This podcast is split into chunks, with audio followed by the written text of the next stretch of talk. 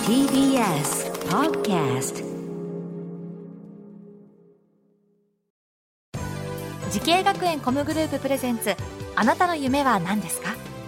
この番組は時系学園コムグループの提供でお送りします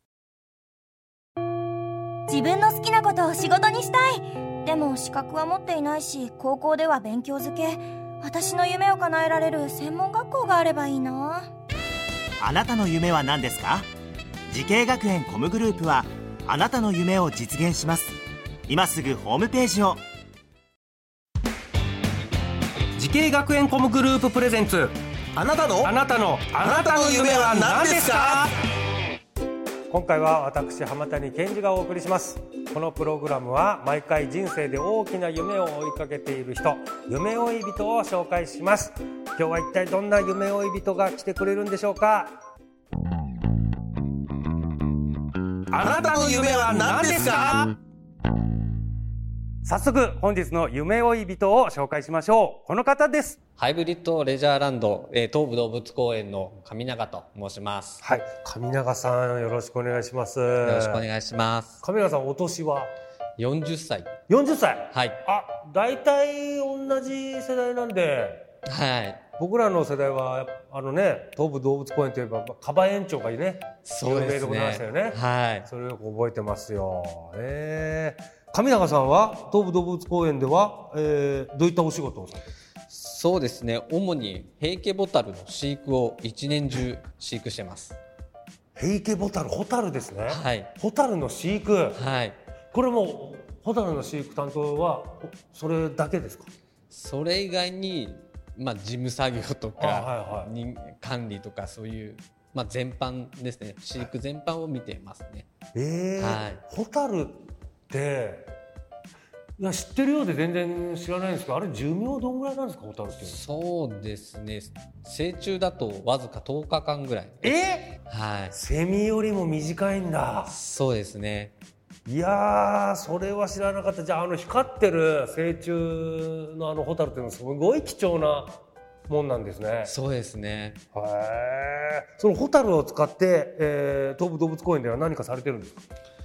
そうですね。一年中その成虫を見るためうんに常設展示場がありますのえで、はい。そこでは一応飼育の特許も取っていますので、うんはい。安定的にホタルが通年見れます。えー、それすごいですね一年中ホタル見れるのって、おおそうなんだええまあこの東武動物公園でお仕事をするというこの夢をね持ったきっかけっていうのは何なんですか、そうですね。小さい頃からいろんな動物を、うんまあ魚だったり、インコだったり、いろんなウサギだったりいろいろ飼ってて、まあ、とても大好きだったんですね、はいなので、まあ、そこを目指してうん専門学校もうんうん東京コミュニケーションアート専門学校のアクアリストコースにうんうん進学して、はいで将来そういう飼育係になりたいなと思って進んでましたへえアクアリスト専攻ってことは水の生物すべてのお勉強ですかそうですね魚が本当に大好きでうん将来は水族館に働きたいなと思思ってましたへえ結局は最終的には動物園に勤めるようになったんですけども、まあ、動物園でも、まあ、いろんな動物に携わってホタルはそれプラスアルファホタルをずっとやっててはそれで今ホタル東武動物公園ではホタル一年中見れるようになりまして、はいそのなんか特許を取られたと先ほどおっしゃってましたよね、い、はい、どういった特許なんですかそれは、そうですねそれを通年飼えるようにうん、飼育システムを作ったの飼で、育システム、はい、だから卵の時はこういうふうに管理した方がよりよく飼えて要は繁殖率が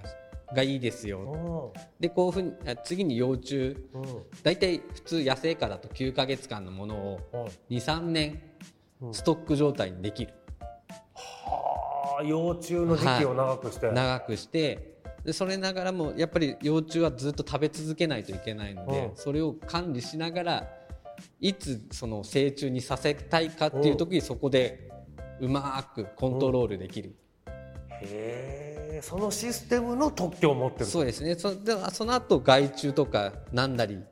その水質とか安定させるための羽化する装置もあるのでそれ一連の飼育システム自体が特許その全体を特許とはっいてシステム自体を、はいこれでも一筋縄ではいかなかったんじゃないですかもう今までなかった技術とか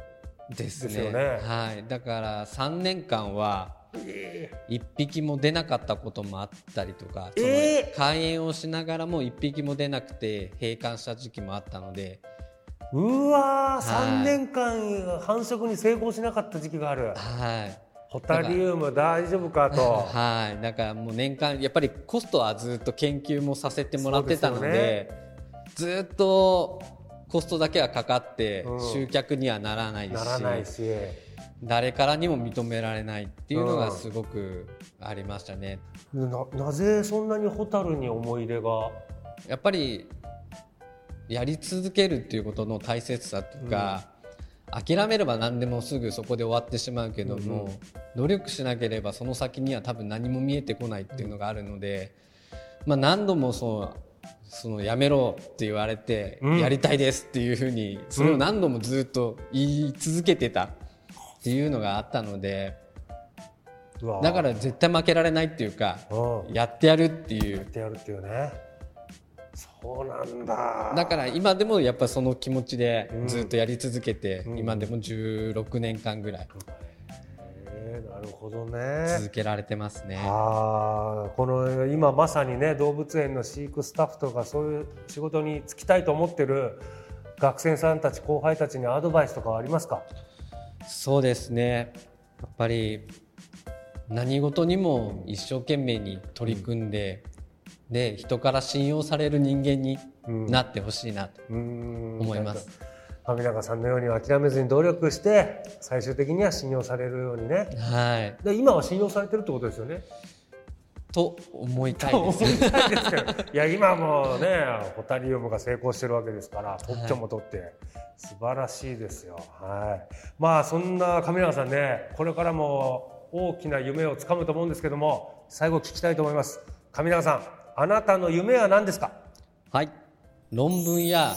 本を出版することです。ほうこれ論文や本ってことはこれホタル関係のですかそうですねやっぱり多くの人にうんホタルの素晴らしさや大切さ、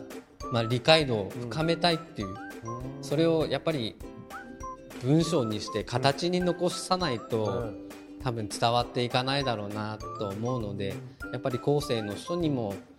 困った時にこの本があれば救われるような人のうんためになるような本を書いていきたいな、いやもうじゃあ近いうちというかね将来その論文そういうのをね発表してください応援しておりますさあこの番組は YouTube でもご覧いただけますあなたの夢は何ですか TBS で検索してみてください今日の夢追い人は東武動物公園でホタリウム担当の上永忠さんでしたありがとうございましたありがとうございますいやー素晴らしいお尻鈍く光ってませんかあ本当ですか上永さん